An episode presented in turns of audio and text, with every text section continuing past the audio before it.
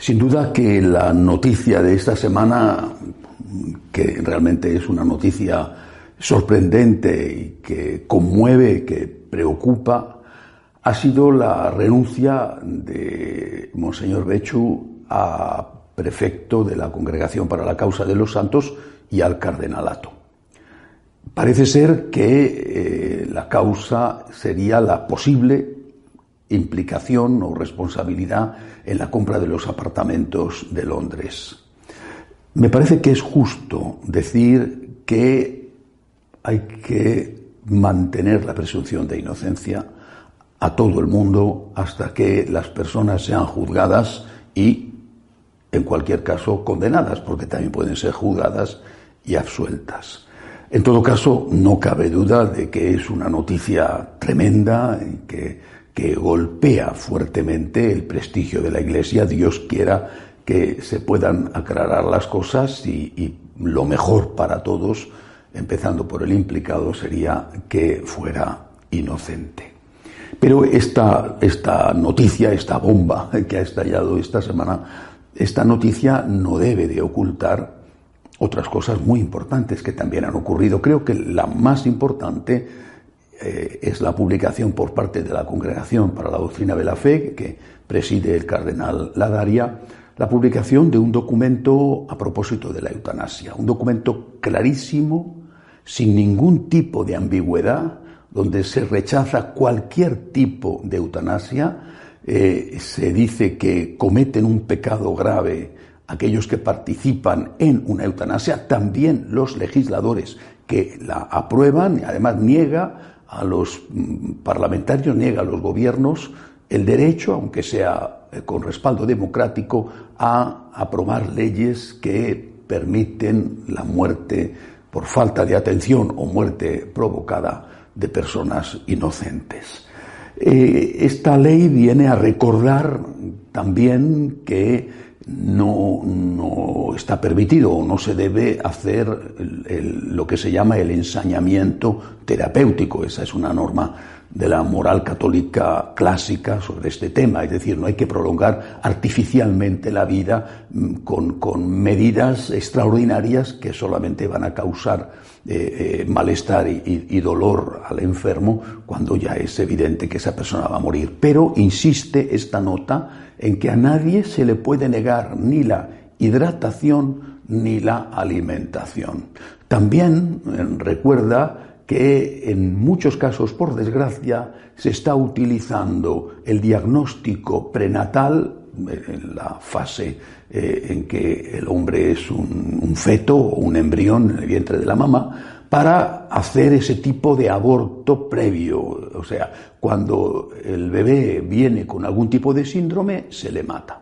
Y esto, por supuesto, es condenado por la Iglesia. Es una nota, un documento importantísimo, porque cada vez más, como dijo el cardenal Ladaria, cada vez más los, los gobiernos se arrogan el derecho a aprobar leyes de eutanasia o leyes de suicidio asistido.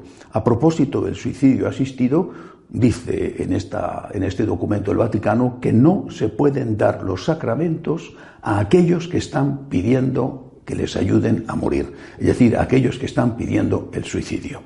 Para estas personas el sacramento, en este caso se supone que es la absolución, la comunión, la unción de los enfermos, para estas personas el sacramento, los sacramentos están prohibidos. Repito, un documento muy importante, muy necesario y muy claro.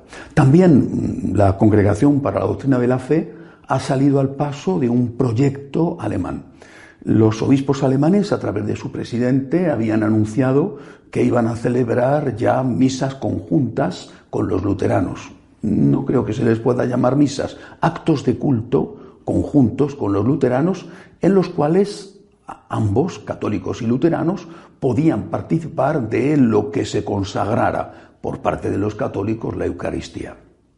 Por parte de los luteranos no hay auténtica consagración, por lo tanto los protestantes podrían comulgar.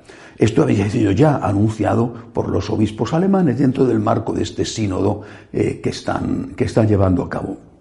Doctrina de la Fe ha dicho que esto no es viable, que no es posible y que no lo pueden hacer. Ante esta prohibición también clarísima, eh, los obispos alemanes, a través de su presidente, ha dicho que lo estudiarán, que ya verán, que lo tendrán en cuenta, bien, que lo tendrán en cuenta, como otras tantas cosas, pero ya después harán lo que quieran. Eh, eh, realmente el Vaticano está, está muy serio con ellos, con razón. El cardenal Koch, que preside el, Consejo Pontificio para el diálogo ecuménico, ha dicho que el Papa está muy preocupado con lo que pasa en Alemania. El cardenal eh, eh de Colonia ha advertido ya reiteradamente que se va, que si sigue esto así, ellos Mm, esta iglesia progresista alemana, que es la mayoría, por lo menos en el episcopado, ellos van a hacer un cisma. Eh, esta palabra cisma está cada vez más encima de la mesa. También esta semana la ha utilizado eh, el obispo auxiliar de Basilea en Suiza para decir nada menos que el Papa no es quien para prohibir el sacerdocio femenino.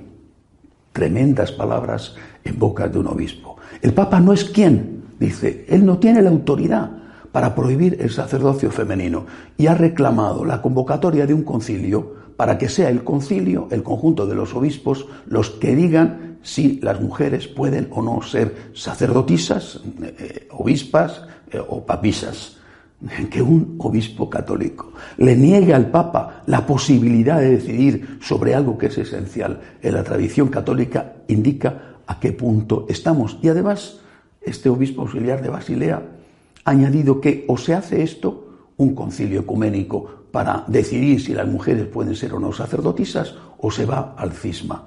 Repito, la palabra cisma está continuamente encima de la mesa. Unos porque la temen, la tememos y otros porque amenazan con ella. E, empezó el obispo de Essen, en Alemania, diciendo que si no se les daba lo que querían, iba a haber un cisma, dijo él, que iba a ser mucho más grande que el de Lutero, porque iba a implicar no solo a la Iglesia alemana, sino a toda la Iglesia universal de corte liberal progresista. Lo vuelve a decir ahora este obispo suizo. Da la sensación de que son como niños malcriados a los que les han consentido muchísimo y que cuando no les dan todo lo que quieren y cada vez quieren más, amenazan con irse de casa. O me das lo que quiero o me marcho. Repito, niños malcriados o adolescentes consentidos. O me das lo que quiero o me voy de casa.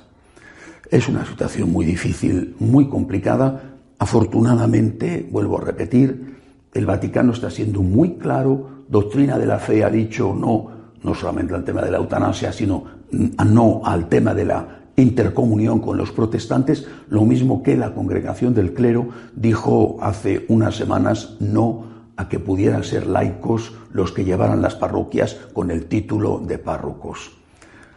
Tenemos que rezar mucho, la situación realmente es difícil, porque en medio de estos escándalos económicos o de pederastia, en medio de todo esto, algunos están aprovechando para hacer avanzar su agenda, una agenda que tiene como único objetivo la destrucción de la Iglesia.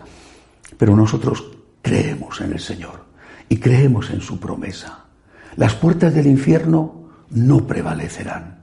Lo que tenemos que hacer es confiar en Dios, rezar y mantenernos firmes en la fe de nuestros mayores, en esa fe que nos han transmitido íntegra, con tantos esfuerzos y sacrificios durante dos mil años. Confiar en la infinita misericordia del Señor, que ama a su iglesia porque Él mismo es la cabeza de la iglesia, confiar en la misericordia de Dios y seguir rezando.